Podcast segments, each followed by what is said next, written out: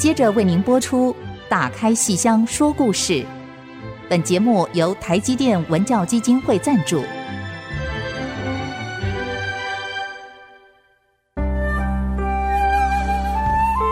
打开戏箱子，看见台上的精彩一刻。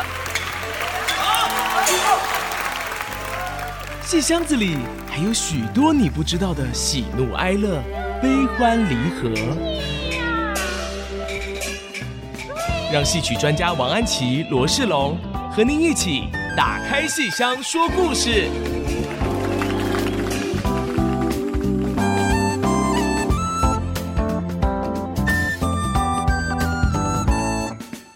各位亲爱的听众朋友们，大家好！欢迎大家再次收听 IC 之音竹科广播电台 FM 九七点五《打开戏箱说故事》节目，我是罗世龙，我是王安琪。我们的节目在每个星期五晚上的八点首播，星期天下午一点重播。节目也会同步在 IC 之音的随选直播以及各大 Podcast 平台上线。欢迎您按下订阅，这样才不会错过我们每一集节目哦。同时也要提醒各位听众朋友们，我们节目有一个电子小纸条的单元，请你记得要写小纸条给我们，那我们会在节目中回答你的留言哦。那么今天我们非常高兴啊，录音室来了两位贵宾，嗯、真的是超级，超级无敌重量级的贵宾，对对对。儿啊，快些起来开门呐！哥，快开门，快起来呀！格里哥，你这个懒猪，快起来！最热烈的掌声欢迎吴兴国老师、林秀伟老师。哦，大家好，王老师好，王老师好，罗老师好，是是两位老师好，大家好。嗯，太荣幸了，这两位一起光临 IC 之音。其实看到吴老师本人，我自己非常的兴奋哦，嗯、因为当年就是。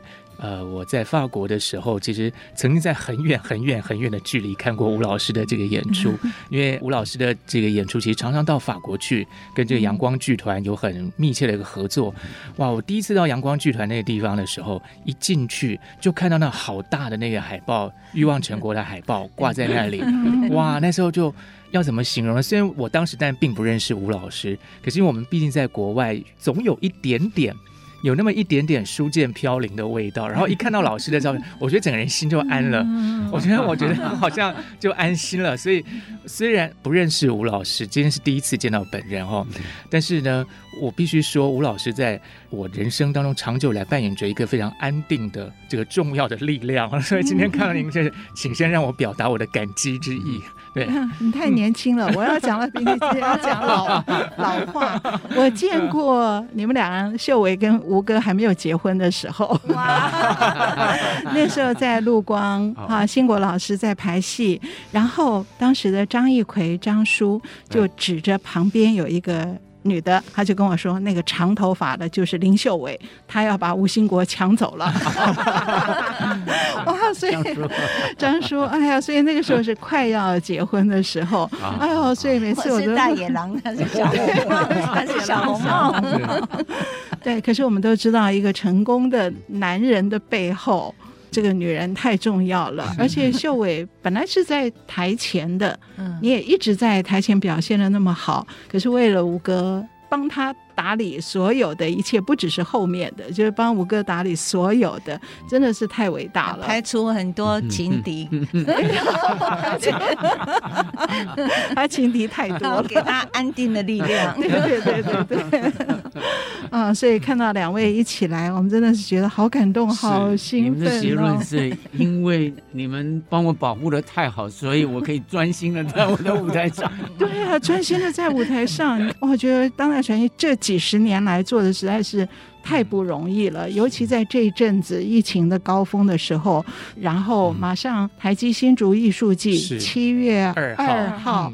又有蜕变，对蜕变我们都看过，二零一三年的首演，是。我我当时印象特别深的就是吴哥有一场全裸，是全吗？没有全吗？呃，当时进云门舞集的那种紧身衣，紧身。可是我们白色，白，我们在台下看，等于是全裸。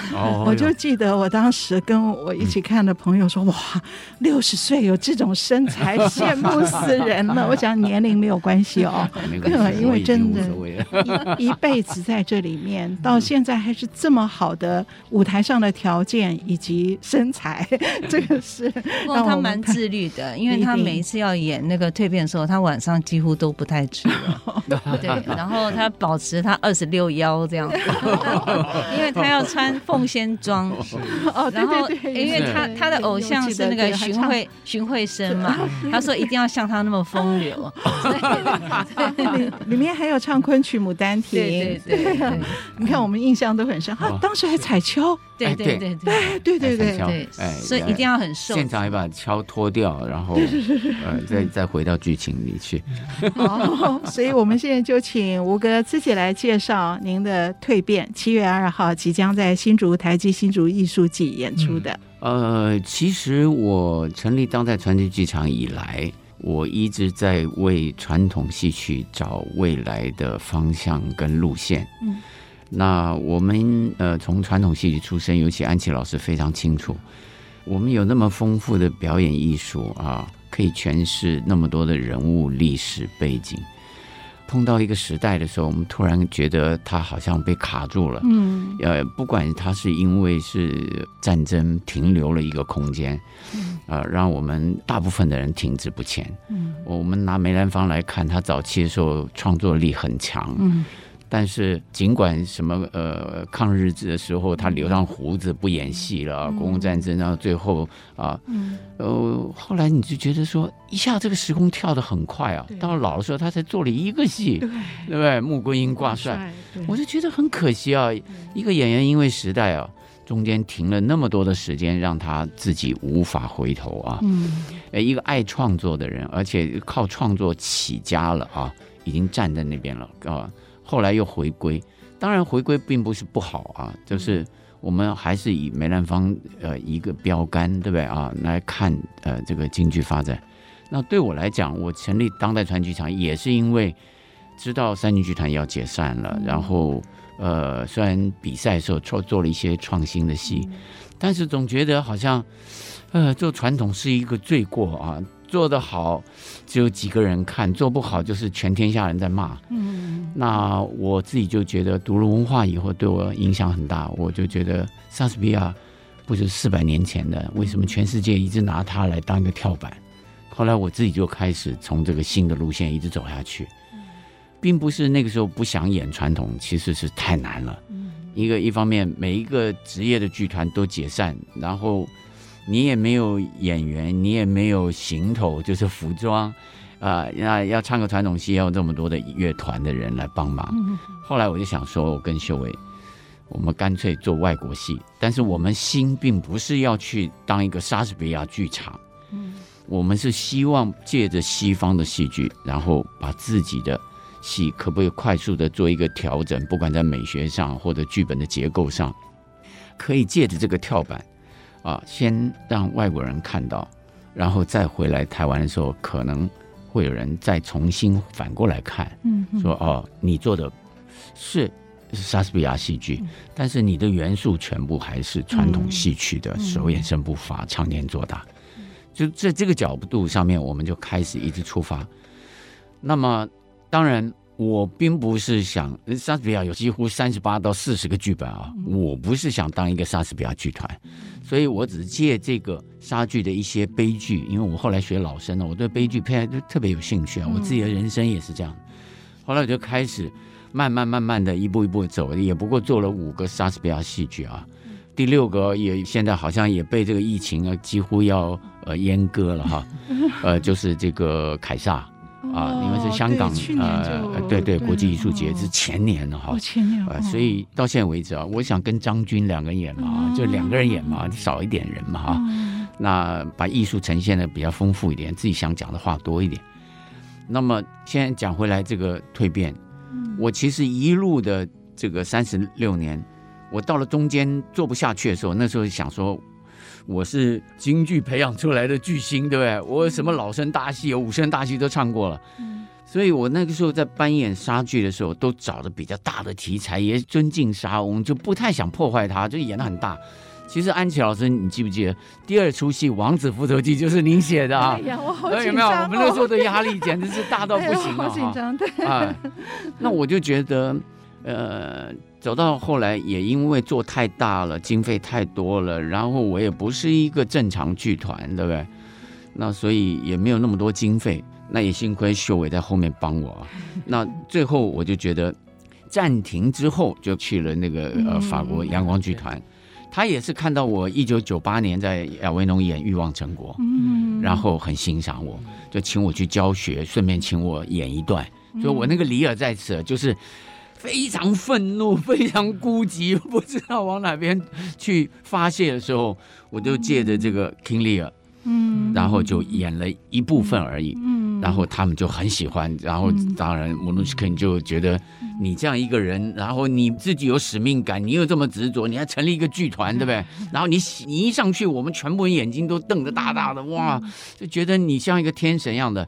你居然说你不干了，哇，就抓了我脖子说你不回去，我就回到舞台我就杀了你。啊，当当然呢，呃，艺术家嘛比较冲动嘛。那我就觉得很羞愧，所以我回来重新开始的时候，我就告诉我，我如果用很少的人、很少的经费，完全面对自己，看可不可以再重新出发。嗯，那个时候又重新又找了一个新的路线出了下来。嗯，啊，那呃，我给我自己有个十年的计划，就是说，假设我还是不能去碰原来的传统，因为一演传统可能还是没什么人看，很多人的批评，那个压力还在。那我还是去找西方的现代，呃，这些文人小说大师级的，呃，契诃夫、卡夫卡、贝克特啊，我说可不可以来诠释他们？因为他们影响台湾早期的文学家非常大的影响，哎，那我就觉得说，假设我可以。就是跟现代文学做结合的话，嗯，那也许京剧可以慢慢走到现代这个空间里面来。是，尤其碰到那个等待果陀那个荒谬剧场，对不对？荒诞剧场，是。所以对我来讲，其实一堆的压力在那边啊，那我就觉得不面对它其实是走不过去。其实我一九九七年我就想做等待果陀，嗯嗯，哎，后来每个剧场都觉得我这个人在乱来，那就我也觉得好像呃时候也没到。两千零三年的时候就已经隔了八年了。那个时候刚开始要找李立群跟金世杰来跟我合作，是，就隔了那么多年，这个时间都飞过去了。后来再回来看的时候，哇，非做不可的，还是找戏戏曲演员。是，直到今天，你看我安排的这个十个部分的这个节奏，啊，一步一步的走，走到了最后就是蜕变。是，我觉得卡夫卡这个蜕变简直是让话剧界每一个人都觉得他是一个。大石头哇，推也推不动，然后一一掉下去，你就完全无法解决。你想想看，这么一个孤寂的故事，一个年轻人，那个才呃刚刚出社会五年，就变成一只虫，不敢出来了。是是 哇，所以呃，当代传奇剧场一路走来哦，立足于传统，但是不断的用现代的心情去给戏曲一个新的生命。非常谢谢孙国老师刚才跟我们畅谈这一路走来的心路历程。我们先稍微休息一下，待会儿再继续来谈《蜕变》这出戏。你在模仿一条虫，还是一条虫在模仿你？保持无动于衷，人生就没有缺憾了吗？你以为双脚一跃，跳进虫的身体？就能回到自己的怀抱中。哼，起来吧！背叛自己，就是否定自己。丧失信心，如同丧失本性。醒醒吧！欢迎大家继续收听《打开戏箱说故事》节目。今天我们节目邀请两位重量级的来宾哈，是吴兴国老师跟林秀伟老师。那刚才兴国老师跟我们畅谈了这一路走来的心路历程哈，戏曲的现代化，然后怎么样去吸引更多观众朋友。其实今天我们有一个重点，就是要谈七月二号台积新竹艺术季的演出节目，就是《蜕变》。对，刚才安琪老师也谈到。上次看就是看首演的时候，深刻印象。对对对，其实我对那个戏的一个很深刻的印象就是服装跟造型，真的是叹为观止。那是二零一三年哦，现在回想起来还是觉得哇，怎么会有这么丰富的一个想象力？因为小说当然是知名度很高，可是怎么样把这个小说把它跟戏曲结合？那其实刚才安琪老师有稍微提到，像音乐方面的一些这个，对，一开始那个虫子，嗯，这个是这小说一开头最大的亮点。嗯，那我们一直在好奇舞台怎么演，我就记得记得很清楚的是那个北管的音乐，是是，我觉得用的好贴切，好适合哦，它很有仪式感。你 你看，当时谁想到用用北管跟，当然音乐非常丰富，可是那个。那个虫子的里面，我觉得我觉得北管是特别强的一个印象。嗯。其实我在面对这个故事的时候，我一直在想，我怎么把中华文化融进去。嗯，那也感谢张大春老师。嗯，啊、呃，那么我觉得我的文笔不够好，我就请他帮我写唱词。嗯嗯，啊、呃，刚才您提到这个虫。这个虫到底要怎么表现？因为这个故事一开始，这个年轻人不愿意去打工，早上一起来就变一只大虫了，对不对？嗯，嗯，那就赖在这个屋子里面，就把自己的父母亲都吓坏了。他有一个妹妹，那我就觉得我要怎么创造一个文学家的虫？嗯，因为我翻了他很多的资料以后，我发现说，在当下的那个时代里面，他写完这个小说，当他红起来了，呃，有人扮演过。那扮演的时候呢，就把它当一个蟑螂，嗯，或者当个金龟子，嗯，或者当一个什么天牛啊，嗯，那么合在一起，我他都不满意。他说我是文学家，我写的是一个抽象性的，嗯嗯啊，比较超然的，嗯，呃，是一个精神上、心理上的。那后来对我来讲，我就觉得，既然是这样子，你又是个文学家，你对当时的社会，而且他是个高级知识分子，他也是一个博士啊，那我就觉得。我我们怎么去看他背后在这个社会里面一个呃犹太人被一个德语系的环境里面长大啊，一个捷克人，然后被压抑在那边。嗯，所以其实我一直觉得，后来翻很多资料才发现说，呃，他这个 idea 其实曾经还没有写以前，我们看到他交过三个女朋友，也没有结婚，对不对？也订了婚了。有时候他会跟他们提到一点他要创作的这个 idea，嗯，那我就觉得哦。这个是一个契机，嗯，然后呢，这个虫到底我怎么样的把我们中华文化的那种力量，嗯，写进去，嗯，哦，当然第一个 idea 就是兰陵王，嗯。啊，因为兰陵王要打仗的时候，虽然他呃长得特别清秀，对不对啊？北齐的时候要面对的，那后来他想到是说我把我自己变成一个很狰狞的一个面孔，对不对？啊？然后一站出去，别人就吓坏了。当然他功夫很好，嗯。那我就借着这个，然后去找到底兰陵王这个面具到底存在哪里。后来就发现说，哦，原来在歌舞伎里面才会有这个面具。就把这个面具找来以后，又看说，我可以把我的身体的形象怎么去跟它拼贴。当然，跟服装设计在谈的时候。就想到，其实最好还是用戏曲里面的服装，嗯嗯，但那个服装又太清楚了，嗯嗯，哎，怎么变成一只虫，对不对？而且他在小说里面说到，他的妹妹很喜欢拉小提琴，嗯，很年轻，他老想存很多的钱去帮助他妹妹去读音乐学院，啊，他是个很慈悲的人啊，他每一次不小心听到妹妹的那个小提琴声音的时候，他就魂就出去了，他就要把这个门打开啊，他要挤出去。就算一个单人的门哦，嗯，大概也有一米这么宽了，对不对？嗯、你想想这个虫啊，挤不出去啊！你知道这只虫多大？所以不是天牛，也不是什么啊啊！对，那爸爸一看到了很紧张的时候，是拿棍子、这拐杖就打他，对不对？打了皮都破了，然后他挤也挤不进来，因为太慌了，然后刮到门呢，就肚子都破了啊，都有一些血。所以我是觉得是说。呃，怎么看到里里外外从小说里面去看这个实质的，再看到卡夫卡自己本身背后的那个压力，我觉得他根本就是拿这只虫在形容他自己。嗯嗯，因为他写的小说才二十七岁，嗯嗯，所以我是觉得根本就是在说他，你知道？嗯，他他他用了一个名字啊，呃，编了一个年轻人的名字，对啊？格里格。啊，好像也像卡夫卡 这样的名字，所以分享一下那个北馆它的威力到底有多大？因为那个时候是二零一三年，然后爱丁堡艺术节，然后他们也是以科技与艺术为名的一个节庆，那就请他来做开幕演出。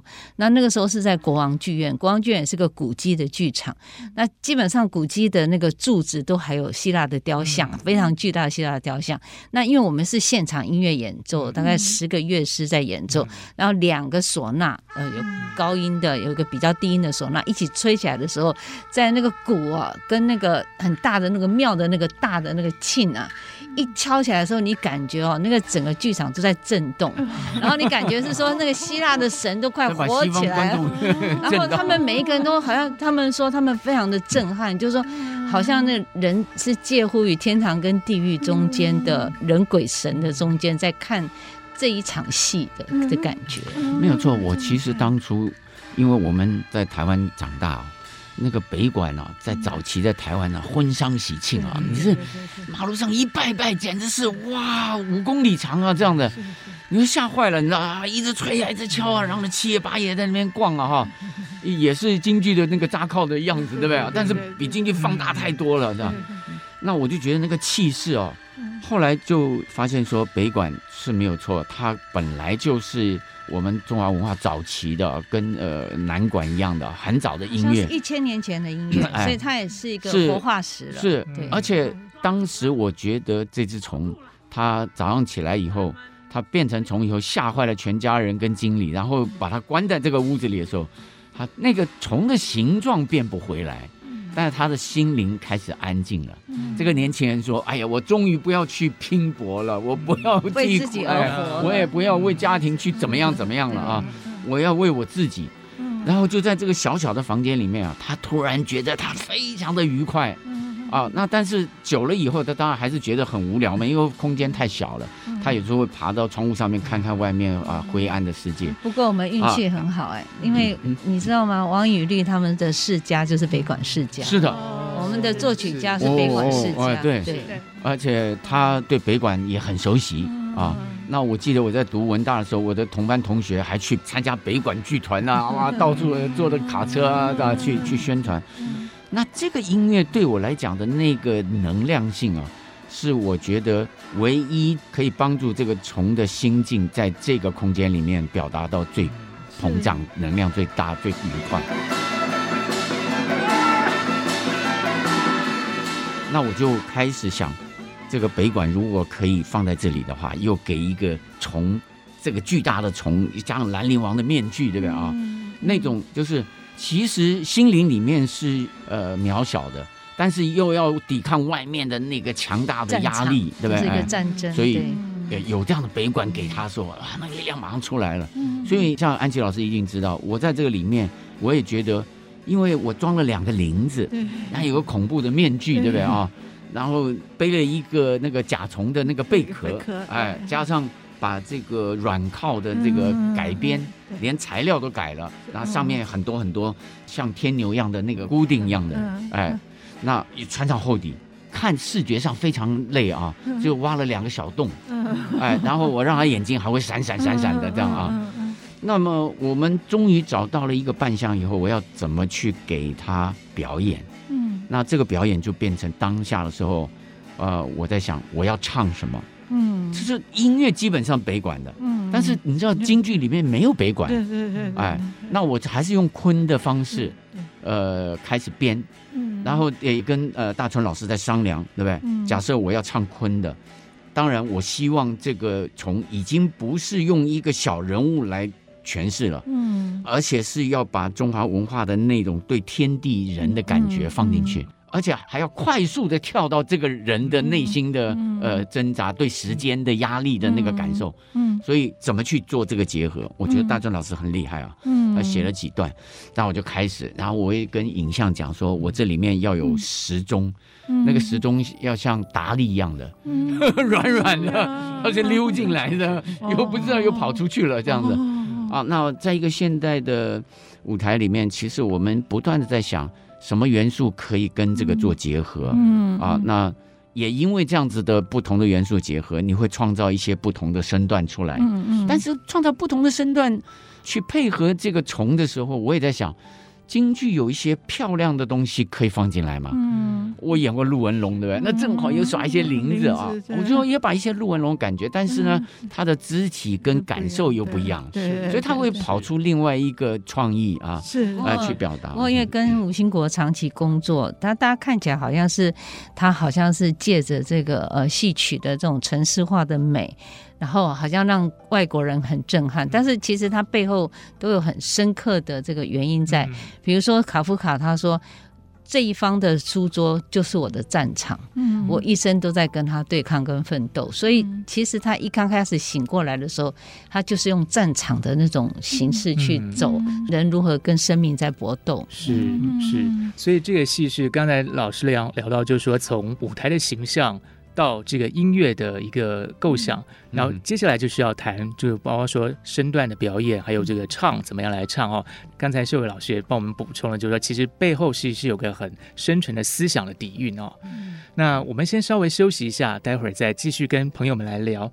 七月二号即将在台积新竹艺术季新竹县文化局的演艺厅所演出的《蜕变》这出戏。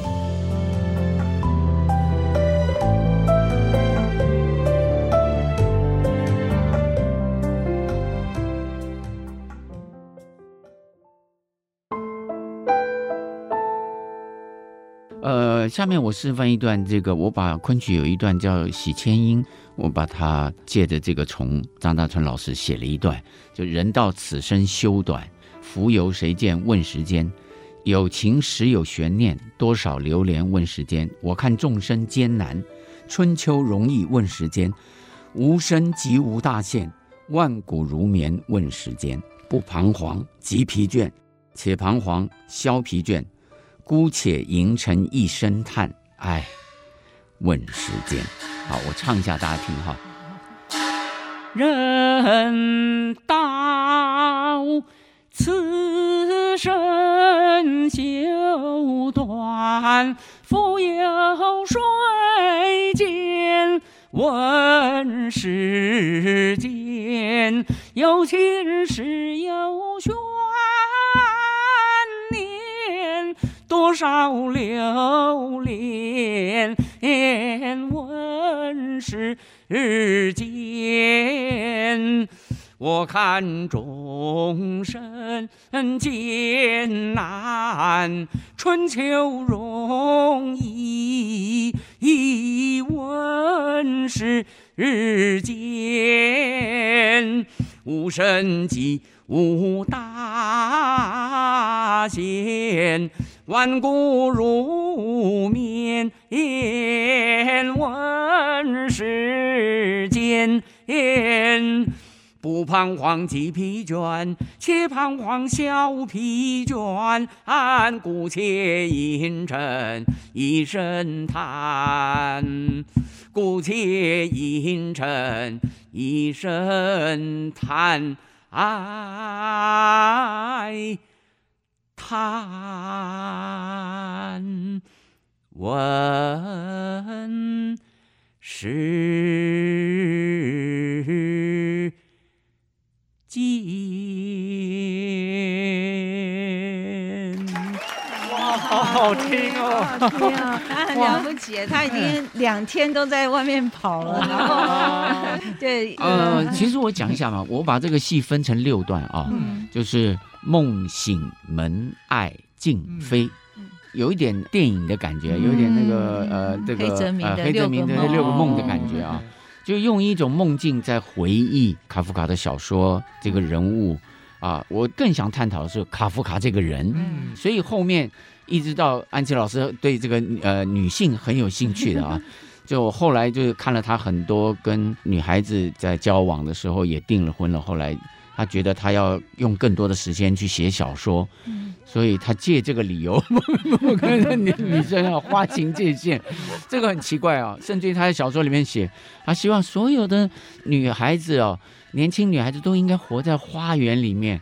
他们有哎，对，哎，真的真的很像贾宝玉，我很怀疑他有没有看过《红楼梦》啊。他的大观园，对啊，所以我后来其实，在描写他的背后这个情感的时候，因为他的大部分的有名的小说都是借着小说的名去跟他爸爸对抗。嗯嗯嗯嗯。那我觉得这些有一点太硬了，你知道，有点太太紧了。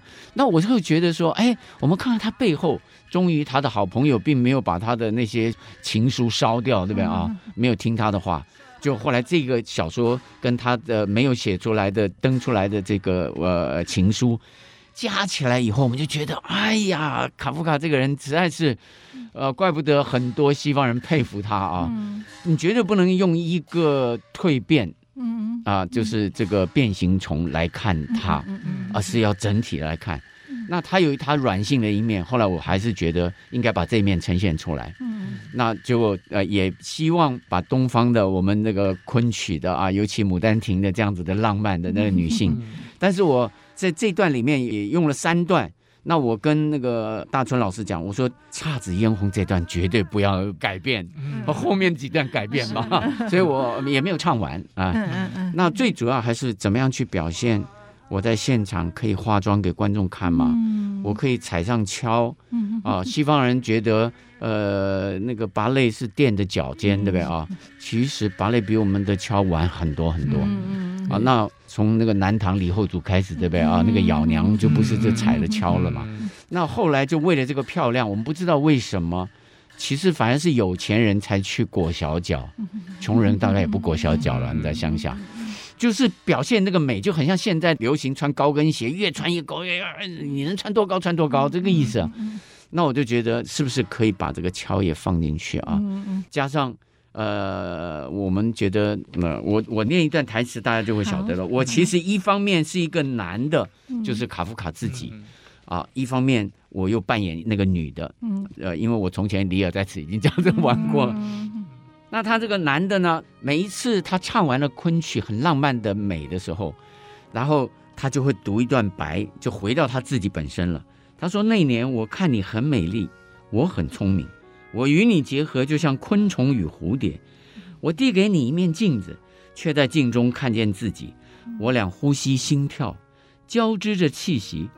你是我，我是你，眼睛闪电，创造出魔鬼的魅力。”你那雪白柔软的景象，诱人发情的细嫩肌肤，然后我后面又唱了：谁道我春情难遣，不过是一腔幽怨，迎来慢心似缠绵，算清才如此。如此转神仙卷，等一下，你可以示范一小段吗？啊，女生一小段啊，你可以示范女生一小段，一两句就可以了，两句。我觉得这一段很好听。嗯，呃，其实是昆曲的曲牌，我们知道昆曲曲牌很有名，是不能动的，音不能动的啊，这叫山啊山坡羊。呃，因为他是小嗓，对不起啊，我今天可能不会小嗓不是很好啊。谁道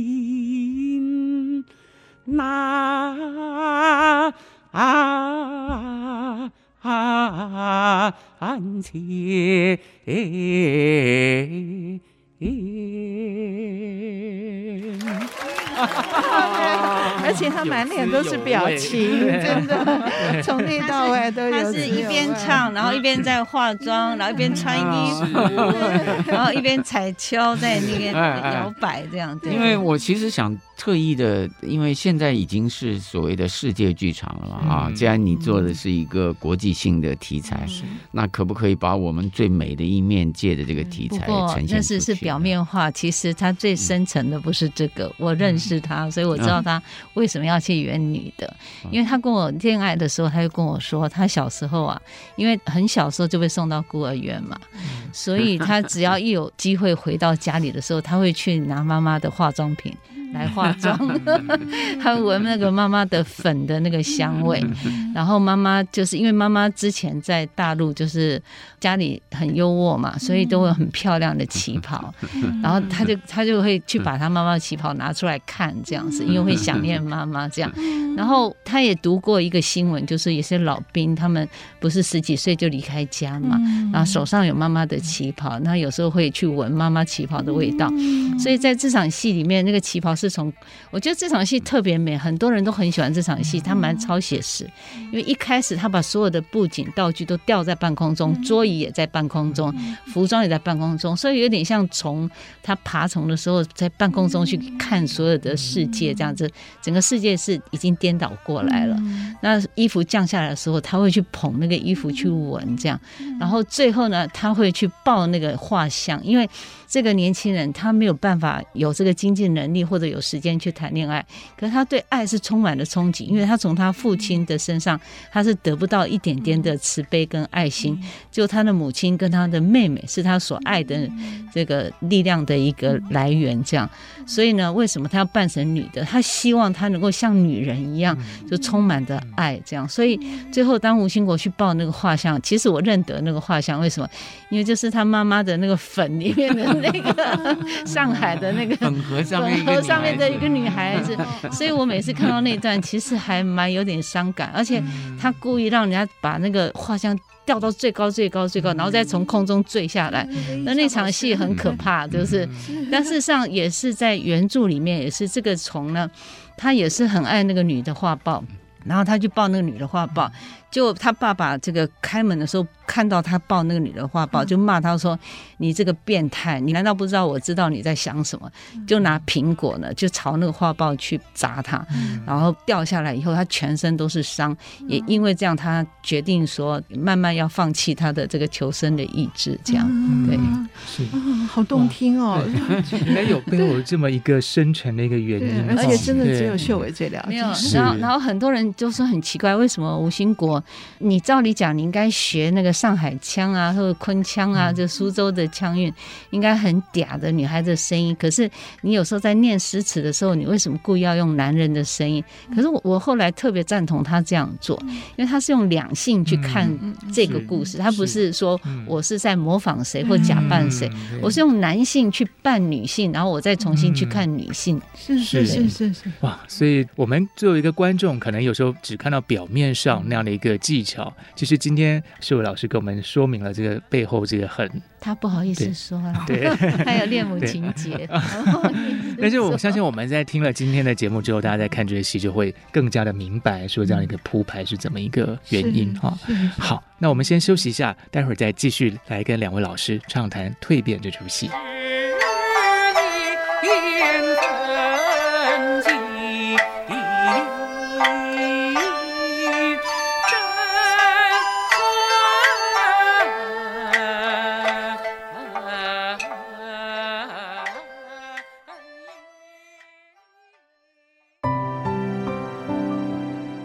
现在收听的是 IC 之音打开西厢说故事节目。今天我们邀请到吴兴国老师跟林秀伟老师来节目中。刚才听到，对啊，听到一个我们平常都不知道的事情，嗯、好感动哦。刚刚秀伟讲到，呃，兴国老师的恋母情节，那、嗯、我很想问，兴国老师跟秀伟这一辈子。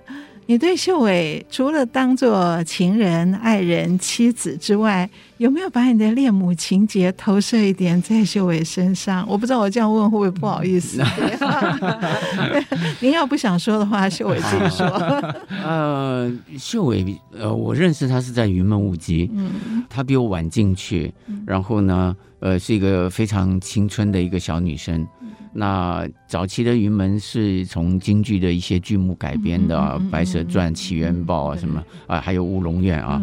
那呃，那个时候我已经演主角了，因为他的现在他的舞蹈都没有主角性了，对不对？水月啊，什么都没有。那那个时候他进去的时候，那个刚进去哦，他很拼很拼。我只是觉得说，哇，这个女孩子这么用功啊啊，然后很勇敢的。在我云门我进了第三年的时候，他已经当上林怀民老师的排练助理了。哦，这个是是是很厉害很厉害，就爬得飞快哦，因为我们都是老资格嘛，对不对？但后来我们要去听他的，你知道？哎，那他呢又想跳主角，对不对啊？就在那个当兵的时候，那个林老师突然腿稍稍抽筋了，然后我就去电场的时候，正好那一场的白蛇传是他跳，其实许仙不是我，我去救场。结果就哦，他突然要跟我跳了，好紧张哦！那那个有个青蛇动作要爬到肩膀上来嘛，对不对？他就好害怕，要试一次、两次、三次。我说好了，小妹妹，你就试两次就可以了，我保证不会跟他排练过，就在国父纪念馆演。我说我保证不会不让你摔下来。就这样子，我们认识了啊。然后他很努力去跳，我就看到哇。就在后台的时候，那个鸡尾酒啊，就是加了很多汽水的酒，对不对？然后他就喝，他把它当果汁喝，他也不知道，喝脸通红的，他坐那边呢。我说，我就看到他，我就故意跟他开玩笑，我说你怎么，你喝醉了吗？啊，呃，你如果不会回家，我我开车带你回家。他故意醉了，一面他在讲你的恋母情节，你不要闪躲。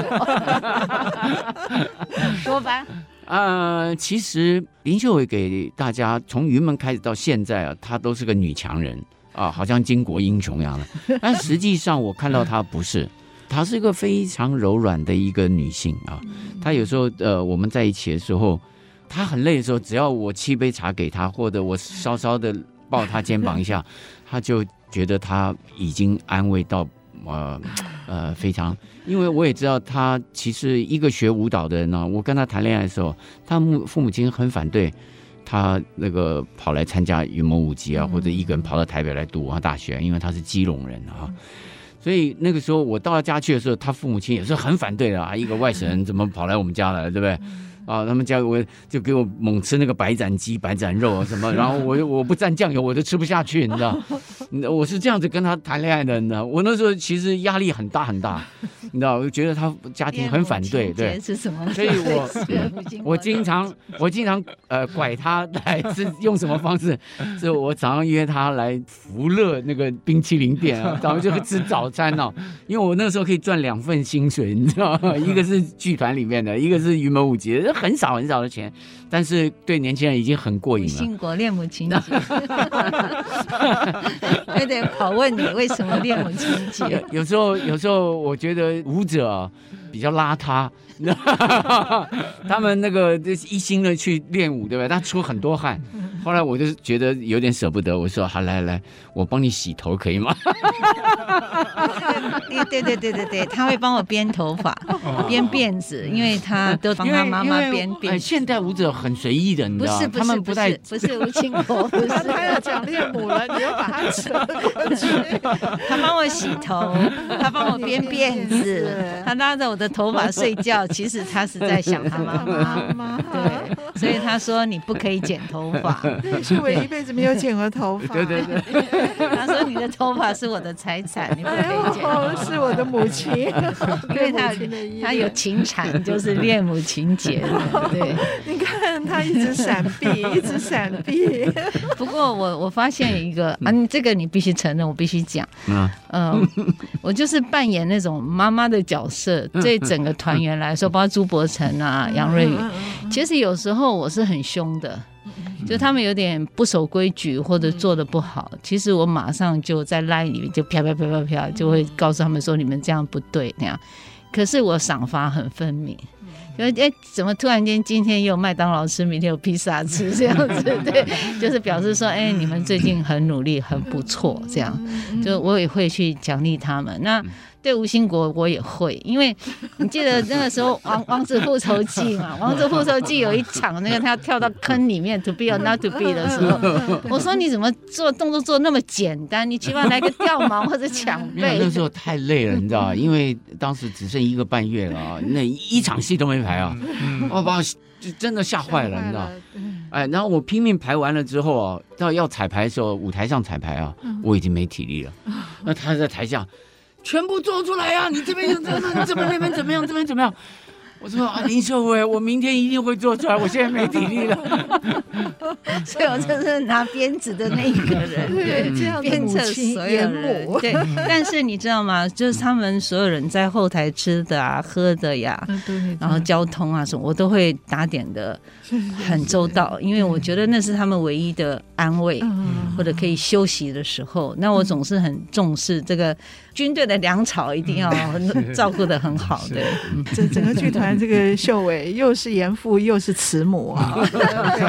对新国来讲，他们说他们说有一年，因为有之前我太古他也经常在国外演出嘛，那有时候我们必须分开，比如说在国外的时候我在德国，他在法国这样。然后呢，呃，我可能有时候演演，我赶快赶过来的时候，他们说啊，谢天谢地，老师你终于来了。我看吴老师在后台走来走去，走来走去，你来的时候他不走了，他坐下来了。对呀、啊，我我我觉得吴哥这辈子离不开你。他他对妻子对女儿，我一直记得彩玲出嫁的那天，我去参加婚礼，那个不是有一个仪式是。父亲走在前面，就吴哥在前面，然后，然后后来要把他交给 交给新郎的时候，你哭了。哇，那天我们坐在那个那个餐厅里面，每个人都说哇，吴哥哭了，然后我们每个人都跟着哭，哎，真的很感动。移情别恋呢？啊，恋还是恋你？不是，不是恋我们小孙女。你知道吗？我其实最痛苦的时候是去拍戏。我去拍戏哦，我我我一年里面只拍一两个戏，我就为剧团去赚钱。终于有人找我拍戏了嘛？那时候接了一个连续剧，很累的，那个背台词就跟背背国文一样的，你一集就是一本国文小说，你知道啊？两集啊就把它拍完了，这样一本。但是你拍三十集，你看要背多少？你是主角嘛？就我唯一的安慰是带着我女儿的那个两三岁的照片，我一拿出来，我看到她我就很安慰啊，然后就开始掉眼泪，然后就又掉进去了，你知道放掉。又开始了。现在只要看到小孙女，谁都可以不用理，包括你哦。对对对。啊，所以这个跟女性在一起的这种感情也投射到戏里面。啊，哎，我们再回到蜕变。可是刚才那个聊的，我觉得听众朋友一定极为爱听啊，对不对？我们刚刚回到蜕变，我刚刚听到吴哥说，就是卡夫卡是借用他的创作来跟他的父亲做对抗。我就在想，吴哥很多戏里面也都是像《李尔在此》那样，就是借着一个杀剧或是任何的一个一个题材来表达你。自己这一一辈子的努力，对于传统，对于京剧，所以蜕变里面是不是也有借着这个戏来表达对于父亲这样的一个传统的对抗跟和解？呃，我其实更多的是传统戏曲的这个呃，面对时代的一种困境。困境，哎，我一直觉得我要拿一个戏曲的形象出现。去演扮演那个虫，其实某种角度就是这只虫在这个社会里面。如果大家知道我出身都是京剧的话，现在这个京剧就像这只虫一样的，你知道，是被这个社会看起来不但奇怪，还讨厌，而且还说他不认识啊，他想排斥这个啊，那。我每次演这个戏的时候，我都自己很莫名其妙的就开始内心里面起了一个化学作用，感觉呃很委屈啊、呃，很挣扎这样啊、呃、演那个虫。那当然，我因为有这种感觉，所以一路排下来的时候，到了第五幕禁的时候，这个是那个禁锢的禁啊，这个虫已经在小说里面已经放弃了它的生存了，它不再吃它妹妹带进来的食物啊。他也觉得他对这个家庭是一个累赘负担，所以他自觉他不再吃了，不进食了，就准备去原籍了。那我突然的就从这个虫的身体里面跳出来，变成了我是一个表演者，我是这个剧的创作，我要跟卡夫卡再重新对一次话。为什么你把这个小说这个年轻人？他最后写的下场是这样子，你知道日本有很多人崇拜卡夫卡的这些大师级的小说家，后来都去自尽啊。三岛由纪夫，我我真的觉得啊，对川端康成的他们啊，所以我就我觉得这种压力哦，是我看完那个小说也有这个压力的，所以我一直在想，我怎么去表现啊？因为呃，现在这个二十一世纪的这个时代，已经可以后设剧场了，就是导演可以加一点想法在这个戏的里面去诠释。后来我决心，因为他的小说一直告诉我，他这从出生是一个门大门，一直不管是读书、面对家庭、面对女朋友、面对社会、面对所有这个门，他永远都走不出去。一个这么有学问的人、有智慧的人，对不对？呃，有才华的人。为什么困在这个空间里面？当然也因为这样，他变成了生存大师，对不对？是啊，生存主义大师。但是我对这个我还是不能理解，所以后来我就觉得，我一定要扛着这个虫，劝他一定要用我自己对小说的看法，对这个卡夫卡的看法，然后我就是真的扛了他，还扛他到山上去啊！我说，你看这个世界多美啊，对不对？啊，你你你你你还要放弃吗？然后最后我还当然也唱了一段很感动的一大段的啊，那个呃呃，我跟呃大川老师讲，我说我一定要有一个这个呃反二黄啊来追掉他，你知道？然后我还行了一个非常大的礼，你知道啊？那这一些其实都是。我希望用我的角度来看完了这篇小说以后的诠释，嗯，然后放在这个戏里面，嗯，啊，我不断的像那个北管一样的，对不对啊？扛着这个像像舞狮一样的，对不对啊？希望他有再重新活过来，因为你到底是一个这么年轻的人，对不对？你怎么就放弃了？是，最后当然我知道小说已经把它写成这样了，也不可能复活，所以最后我扛了这个尸体，仍然象征着。我们后面继承文学的艺术的表演的人，我们希望你可以借着你死去的这个灵魂重生，重哎重生，走出这个门。对，后来最后那个意义是这样的。鸟卡夫卡本来就是一只鸟。卡夫卡的名字在他的呃原来的原文里面是一只黑鸟，是哎，其实是一个的大鹏的鸟这样子，哎，黑色的。所以最后一段是一段现代舞，是对。今天非常感谢吴兴国老师跟林秀伟老师来到我们节目啊，跟我们其实谈到了。这个戏是蜕变，但是今天跟我们谈到是有个人生命的蜕变，其实也谈到西方小说的蜕变，还谈到京剧的蜕变。那这出好戏即将在七月二号新竹县文化局的演艺厅，在台积新竹艺术季来演出啊，非常欢迎听众朋友们呃到时前往观赏。今天好开心，好感动，对，非常感动。那今天的节目到这边就要告一个段落，对，只好到这边告一个段落。呃，感谢吴兴国老师、林秀伟老师，我是罗世龙，哎，安琪老师，好，我们节目就到这边。听众朋友们，再见，拜拜，再见，拜拜，谢谢，谢谢，谢谢两位老师。内心的。本节目由台积电文教基金会赞助播出。台积电文教基金会深耕文化经典，引动艺术风潮，与您共筑美善社会。